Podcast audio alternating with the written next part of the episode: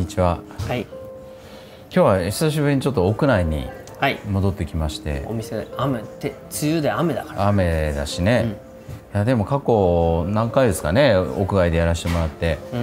やっぱ屋外の良さっていうのはありましたね。あるある。うん。だからまたら来週うはん外で、うん。うん、ねなんかやっぱりたいですけど。開放的な中で話,、話していたからこそのなんかうん話題とか内容だったような気もしますけど、この間あのお呼びいただきまして、ええ豆彦15周年、はい。7月おめでとうご1日に。ざいました。いえいえ。ね二部構成でね、そうそう。あんまり密になっちゃうかそうね、ら。あ100人ぐらい来たのかな？合計で、んあれは何？その、お店側からあなたは来ていいとかそうそうそう来。てよくないとか、うん。なんかね、うんあのーまあパーティーっていうか、うん。15周年っていう、ん。まあ節目があってで、まあやっぱりこのコロナのことでう、ん。うん、なんて言うんだろう。人がわかるじゃない？ああこういう時こそ。こういう時こそ。うん、現れることはね。いいも悪いもね、うん。別にいいとか悪いって言ってるより、あうん。あこういう時にこういう振る舞いをする人なんだ。うん。こういうふうに振る舞うことを嫌がるんだとかね、うん。そういうのがあって。う、ん。でまあ端的にはコロナの時になって、まあ2ヶ月？3ヶ月ぐらいあった、いやもう三かまあ三ヶ月ぐらいあったね。ぐらいあったでまあお店シーンとして誰もいなかったわけだけど、うん。その時に、うん一切音信不通になった人っていっぱいいるんだよね。うんそれはお店のスタッフって意味じゃなく、まあお店のスタッフにもにか限らず、うん、その僕らはほらこのラジオ、えー YouTube があったから、うん。定期的に会ってたじゃない、うん。だけどその間に全く連絡が、えー来なかった。こちらもしなかったっていう人が、たちがいるじゃない、はい、そうすると、うん。その人たちとじゃあ次の新しい何かをやるっていうことにちょっとならない、うんそうね、うん、あのーなんて言うんだろう。あとにかくまあ自粛しなくちゃいけないですとかね、うん。っていうふうにするとなんかこう自分の根拠でうん。物事を考えてうん。やってるっていうよりは、うん。やっぱりこう周りに合わせるっていうかね、うんいう人たちがいて、うん。で僕らはもう生きるか死ぬかだったじゃない、うんお店。ね。はね今うん。今もそうだけど、うん。そうするとなんかこうこういう時に自分で考えて、まあ、向こうから連絡してくる人とか、まあ、本当にこうこういう時だからこそ豆彦に行きますって言ってくれる人とかうね、んあのいる一方で、うん、いる一方で全く連絡が取れなくなった、うん。まあ、一気に疎遠になったっていう。これまではしょっちゅう会ってたのにっていうくらいの距離でもね、そうそうそうそうそう、っていうことになると、このその時に15周年ですって言った時にその人たちに声をかけるかどうかって考えたんだよね。そうするとまあたまたま15周年っていうタイミングになったけど、それこそだからコロナ以降うんの付き合いとかいう時に一つやっぱそのその時に連絡が一切なかった人とうは、ん。おい呼ぶのはやめようと、それはそのいい悪いじゃなくてね、線引きっていう意味では、うん。まあ遅かれ早かれそうなっていたうん。かもしれない関係かもと、かもしれないし、なんて言うんだろう何もないうん。平時でにおいては、うん。お互いにその協力したりうん。できるけど、ん。緊急時においては、うん。あのそういうことはできないうん。だろうと思って、うん。でほらうちなんかはそのみんなの周りの白い目をね、うん。あのがありながらも、うん。営業は一切やめなかったからね、うん。店を閉めるっていう選択肢と、うん。閉めないっていう選択肢もあったじゃない。うんそうだね。うん。でうちは閉めないっていう選択肢をしたうん。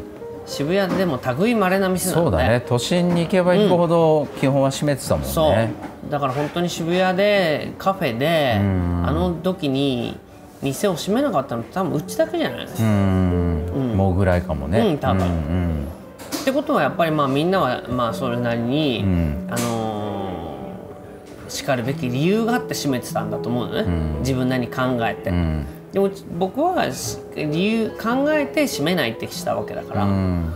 その時にねその15周年だから閉めてた人たちにも、うんあの開けて出てきてっていうふうにはちょっとしなかった、でまあ今度7月の、えー空でやるじゃない、うん。僕らね。そら豆。空豆、うんだからそれはまあ新しくそのそれ以降のプロジェクトだから、まあそれにの人たちは、うん。まあ、それにあの準じてね、うん。来てもらうってこともあって、でもねうん。この時にまあここだけの話だけどね、はいはい。面白いのがね、うん。そのなんて言うんだろう。あの比例代表選っていうかね。うん。はい個人としてはものすごい怖がってるんだけどあ例えば。あはい。そこに属してるところはうん。怖がっていないから、うん。そそこの枠で当選するみたいなこともあるんだよね。あだからなんて言うんだろう。本人としては、うん。なんとなくこうっていう感じなんだけど、うん。あのね。うん例えばだからくるみとコーヒーなんかでもさ、うんくるみとコーヒーの影山くんが連れてくるような人だったら誰でもパーティーに参加していいよって言って来る人いるじゃん。なるわけだよね。うん。だからそのなんかやっぱり一人ずつの考えっていうより、うんこういう時にはその集団のどこの集団に属しているかっていうこともうん結構大事なことだなっていうふうには思ったりもしたりしてね、ううんんまあそんな感じのパーティーだったうから、んいやなんか本当いつになく井川さんがうん海外しく働いていたっていうかね。ああこの前？そういうのはもともとまああんまり好きな人じゃないっていうふうに好きなっていうかまあね。パーティーが。パーティーとかそうやってうんうん。人と人をなんかつないでとかってねもなんか。いやもてなすのもてなしの気持ちのある人だとは思うけどああいうなんかこう集団でっていうのはさなんかあんまそういうイメージじゃないあ人だったけど。そうそう。それはね、うんそれはだからね人選がそうだったからなんだよ。あいつもは、あはい。なんて言うんだろう。ふ知らないくても、豆彦の常連さんの方ん。に一通り声かけてね、ん。だから豆彦主主催だから、うん。いつもは。うん。で僕はどっちかって裏方っていうか、うん。まあ知らない人も知らない人が多くて多も、っていう感じだけど今回は知らない人っていうより、うん。それこそね紹介した松田さんとか、はいあの人なんかもなんかそのコロナのことがあって急にあむしろ多くて近しくなった。うん近しくなって向こうから言ってきたような関係があったりっていう、なんとなくコロナ以降のことを踏まえた人選だったから、あなんかそのなんかこの人とこの人を合わせようみたいなことが、ーうん。なんか前々からこうあったらいいのになって思ってたような人たちを集めたので、あーははうん、なんかあのほらあこっちがジョンソンだぜキャサリンみたいな。あ なんで外人になってるのいやない。外人のパーティーってそうじゃない？いやまあイメージね、うん。はいはい。とかっていうようなことはもう僕はもちろんその好きじゃないし、人脈とかっていう言葉も大嫌いだけど、うん。あこれはこの人とこの人はこうだったらいいなっていうようなことがあったんで、あんな風にし振る舞うことはまずないね、ううん。んね。たまたまだね、うん。うん。そうかまあじゃあ自然に自然に。ああいうメンバーだったからね。そうそうああいうメンバーだったから,、だそういうのってなんて言うんだろう。だから考え方が変わったっていうか時代が変わったんじゃないかと思ったのがさはい。結局いやこれはさ顕著なのは渋谷と三茶なのよ。渋谷と三茶の違いってこと、違いと今回のその、まあ、パーティーっていうか15周年で呼んだような人って、三茶側の人ってほとんどいないんだよね。あああなるほどね。あでねあ、うんうん。ほとんど渋谷を通じて知り合った。もちろんそれいそこから派生したイカヒコだとかっていうようなうん。人人とかっていうことが中心で、うん三茶のお店で純粋に来てくれてるようなお客さんって、はっきり言ってほとんどほとんどっていうか、まあ、ゼロ。ああそうかもね、でね、これって不思議だなと思うわけよ。うんこれ2人の息子だったとしたらどうかう。ん。三三茶君とと渋谷君。渋谷君って。あそう考えると、稼いでるのは三茶君だよあうね、ん。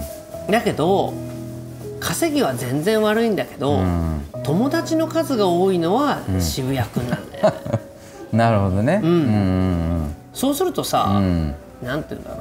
店は当然三茶があってこそ渋谷の赤字を埋めてるところがあるから、あのす三茶様なんだけど、お金っていう意味ではね、ん。だけどこひとたびああいう人間関係っていうか、まあそういう時にこう助けてくれるような人たちっていうのは、うん。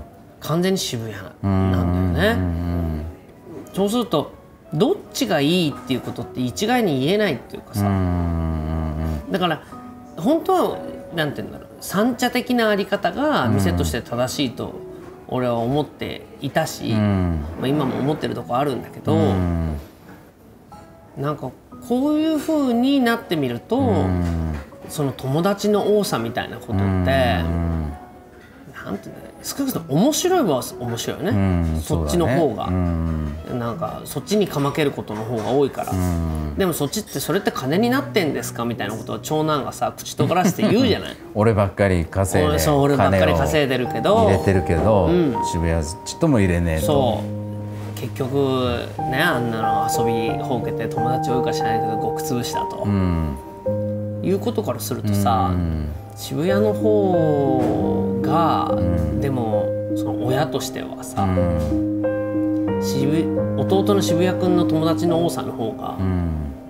なんていうんだろう未来を感じる。うん。だからそれはね今回のうん人選みたいなのは完全に渋谷君の友達関係を呼んでいるっていうところがあって、さてこれからのコロナ以降、お店としてどっちが、えーどっちの方が生き残れるのかっていうところが考えるところだよね。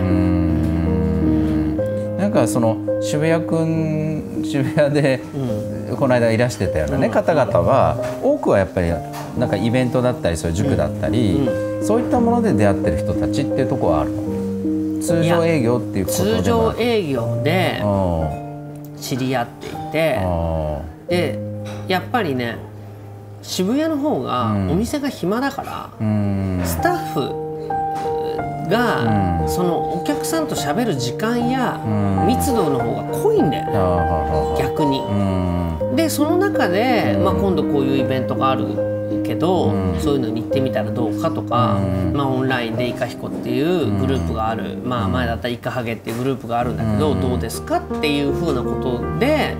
なんて言うんだろう。お店の後ろに井川さんっていうのがいるっていうことを認識しやすいのは渋谷なんだよ、うん。三茶は多分その後ろに井川っていうのがいるかどうかっていうことについてはあんまりわからないあっていうのもあるし、これなんていうんだろう。昔からの傾向として面白いなと思ってるのは、くるみとコーヒーで井川さんを知った。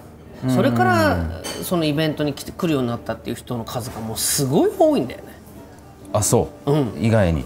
意外に。意外にっていうか 三茶よりも、うん。何人かはあの認識してるけどね、うん、具体的にもあるじゃない、うん。だけどなんで、そもそものきっかけ何なの？って聞くと、いやくるみどコーヒーなんです。うん。くるみどコーヒーでなんかこういうふうにその豆彦っていうのも一緒にねやってるんですって言って豆彦に来たんですっていう、もうそもそもはくるみどコーヒーなんですっていうのがね、すごい多いよ。あそう、うん。あら。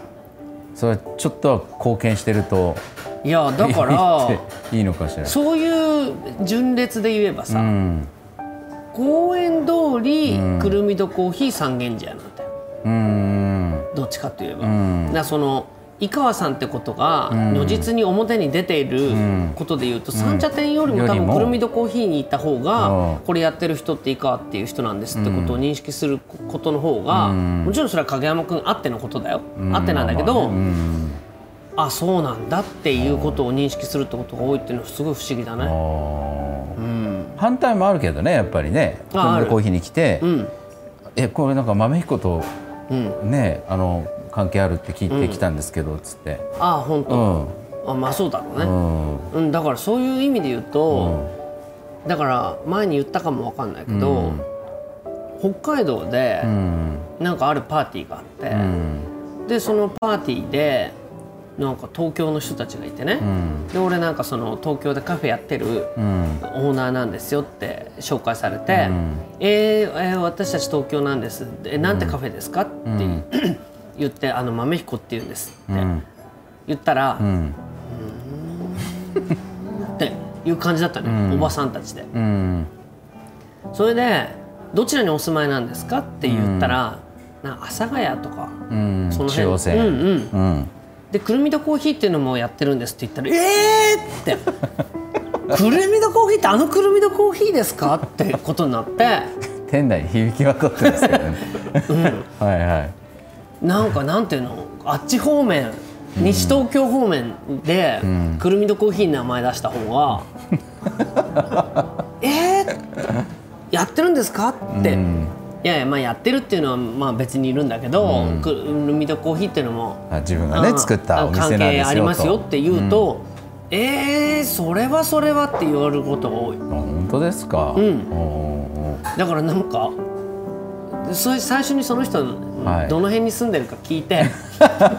そうね地理ごとに。うん、地理ごとに名前ををね、うん。あくるみの使い分けてコーヒーなんかもやってますって言 言った方がええっていう。あだから東京関係だったら、ん。まあな何渋谷中目黒関係だったらねうん。まみこって言えばああっていうことあるけど、うん。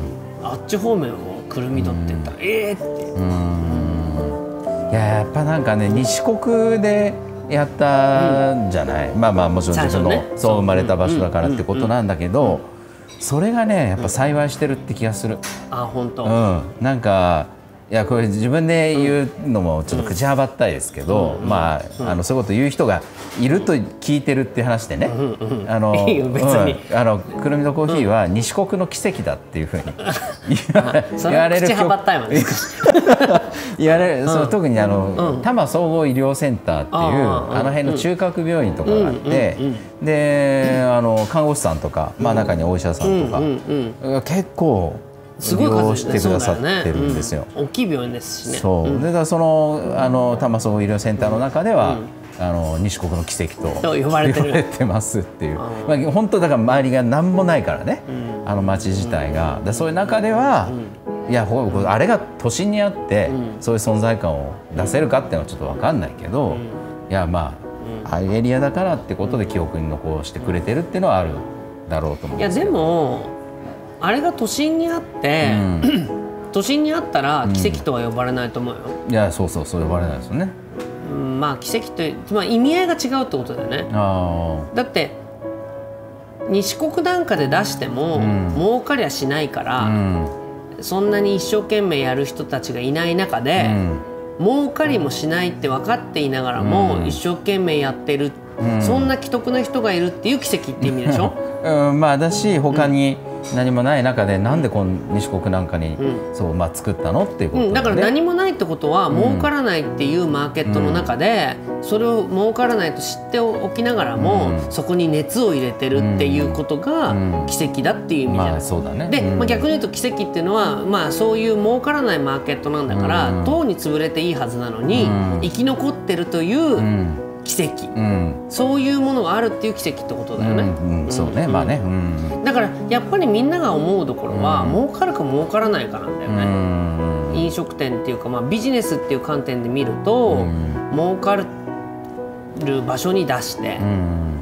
儲けるのが普通なのに、うん。儲かりもしないようなところで、えーますます儲からなそうなことをうん一生懸命やってるうっんていうのは、うんだからうちなんかでもこれ時々みんなに言ってんだけど、うん。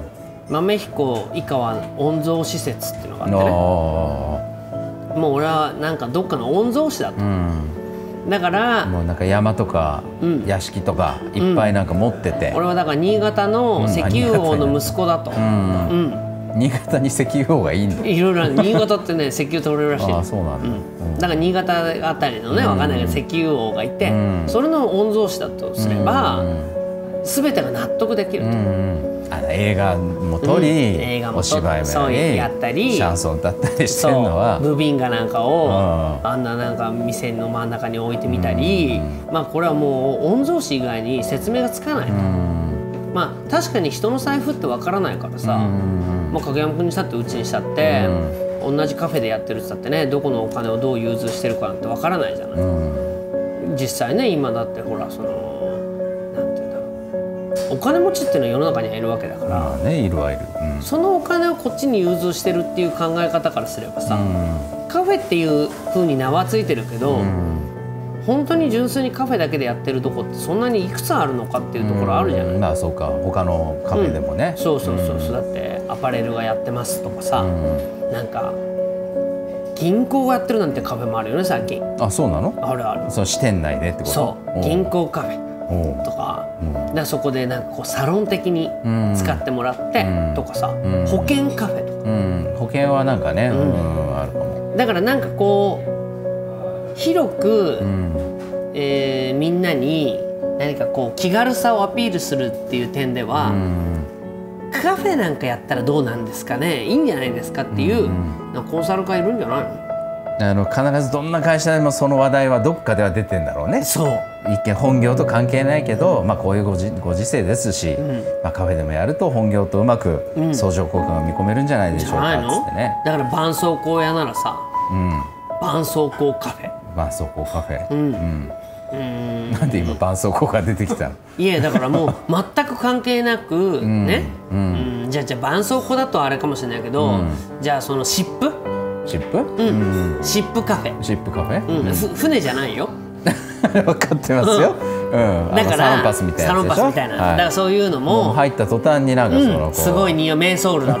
はい。でそういうのは湿布なんかも、はいその年配の人はね、うん。利用していることは、その調査でわかると、うん。ただし若い人の湿布離れが止まらない、そうね。うん。ね？うん。そういうようなことがあると、はい。そうすると、うん。なんとか若い人に、お年寄りはもう湿布貼るったって体中貼ったって 面積限られてるから。限りありますから。そう。若い人たちに湿布貼ってもらうにはどうしたらいいかと、そういう時にやっぱり若い人たちに湿布の良さを知ってもらう、うん。っていうことが必要なんじゃないかと。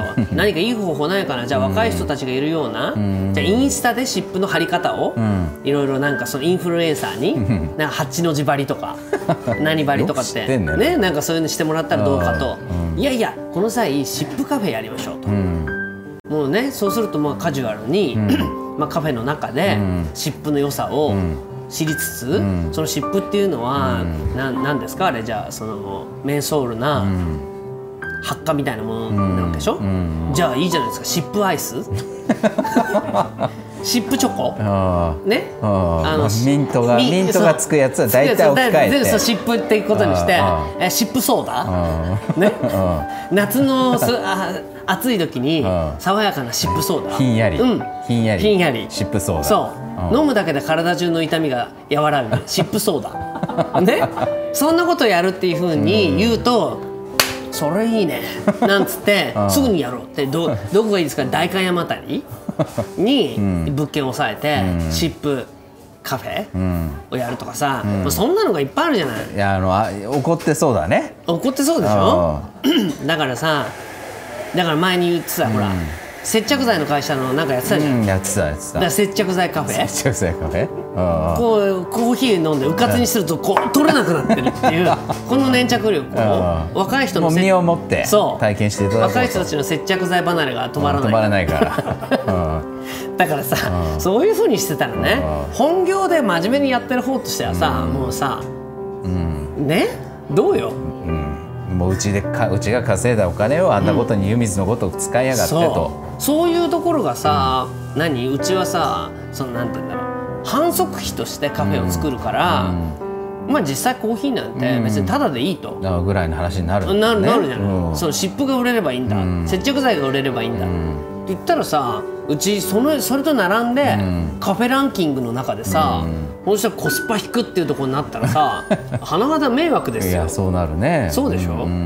何の話してたか いやいやだからまあでも三茶とその渋谷の関係もね、ああ。なんかまあ下手したらそうならないともそうそうそう。限らないっていうかね。まあねだから、う僕はでもカフェっていうのは、まあこ何度も言ってるけど、もう飲食店っていうくくりで見ちゃったら、そのココスパだのなんだろうコーヒーの値段の粗利からいろんなやりたいことにねどうこうっていうより、カフェっていうのはその何か物を売るための窓口ではないと、偶然性から何か生まれる一つの場所なんだから、そのなんて言うんだろう。コントロールしすぎてもダメだし、コントロールしないのもダメ、やっぱりそういうふうな場所でいようと思ってるっていうことを、が思うので。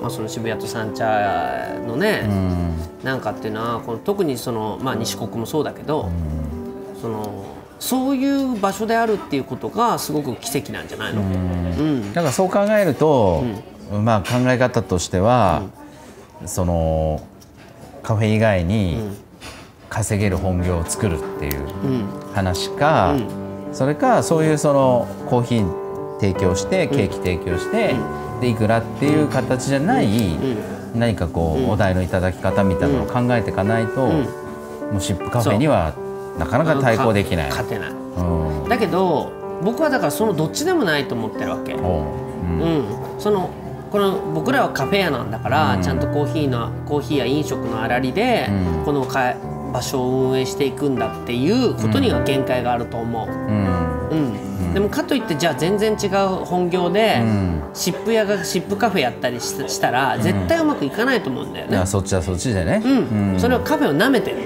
そのなんか湿布が売れるためにカフェやればいいんだろうってカフェぐらいならやれんだろうっていう、それぐらいならっていうところが なめてるわけよ。はい、それあの個人の感想だよ。本当にやってるかどうか知別だけど。うん。そうでしょ、うん、でもそうじゃなくて、この場所を、まあこの場所によっていろんななんか偶発性が生まれるとかそういうようなことは必要じゃない、うん、だけどそれをその場所を残すっていうことは、うん、そのなんて言うんだろう。そみんながこの場所を残したいと思ったら、うん、この場所を残すための維持費は、維持費や運営費は、みんなでお金として出し合いましょうと。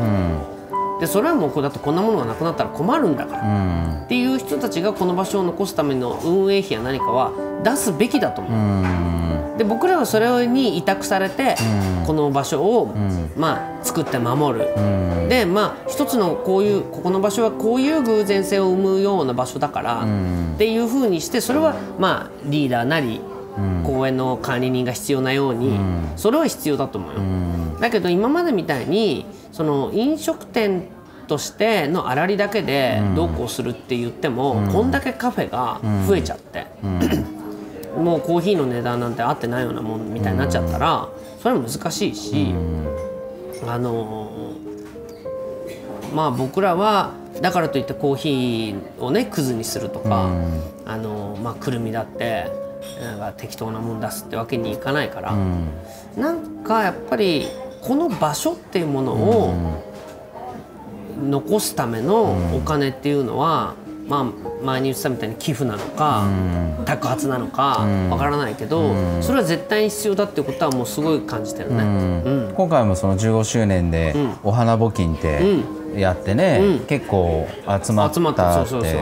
そのなんかお花募金っていう形で、最初クラウドファンディングみたいにしたらどうかなと思ったんだけど、僕クラウドファンディングっていうのは好きじゃないんだよね、そのリターンっていうことを決めなくちゃいけないっていうことがすごく偶然性がないっていうか、あそういうリターンだったらお金を払いましょうっていうとすごく目的まで一直線な感じがする、でもそうじゃなくて、まあ、お花に使うっていう一つ目的はあるんだけど、まあいろんな意味合いで豆彦おめでとうっていうことでお金を払ってくれてる人の方がたくさんいるから、だからそれはそのそのそれで集まった金額がねすごい集まったから、なんかそういう感じをやるっていうかな、今月募金みたいな。あ毎月やる、うんうん、まあでもそういうことよね。そうそうそう。まあ、かつてその定期券だったり、うんうん、いろんな形でチャレンジはしてきてるけど、うんうん、その発想の源はそういうことよね、うん、この場を作り支えていくためのお金を一緒にシェアしてもらえませんか、そう。っていうことよね。だからその席代だとかなんだとかっていろいろやってなんかごちゃごちゃ言われたこともあるけど、全然やっぱり間違ってなかったんだっていうのは、このコロナ以降、まあ、この前の15周年も含めて、あそうそう。結局こういうことがやりたかったってことなんだよねっていうのは、すごく具体的になってきてるのは本当にここ最近はそうだね。うん。うん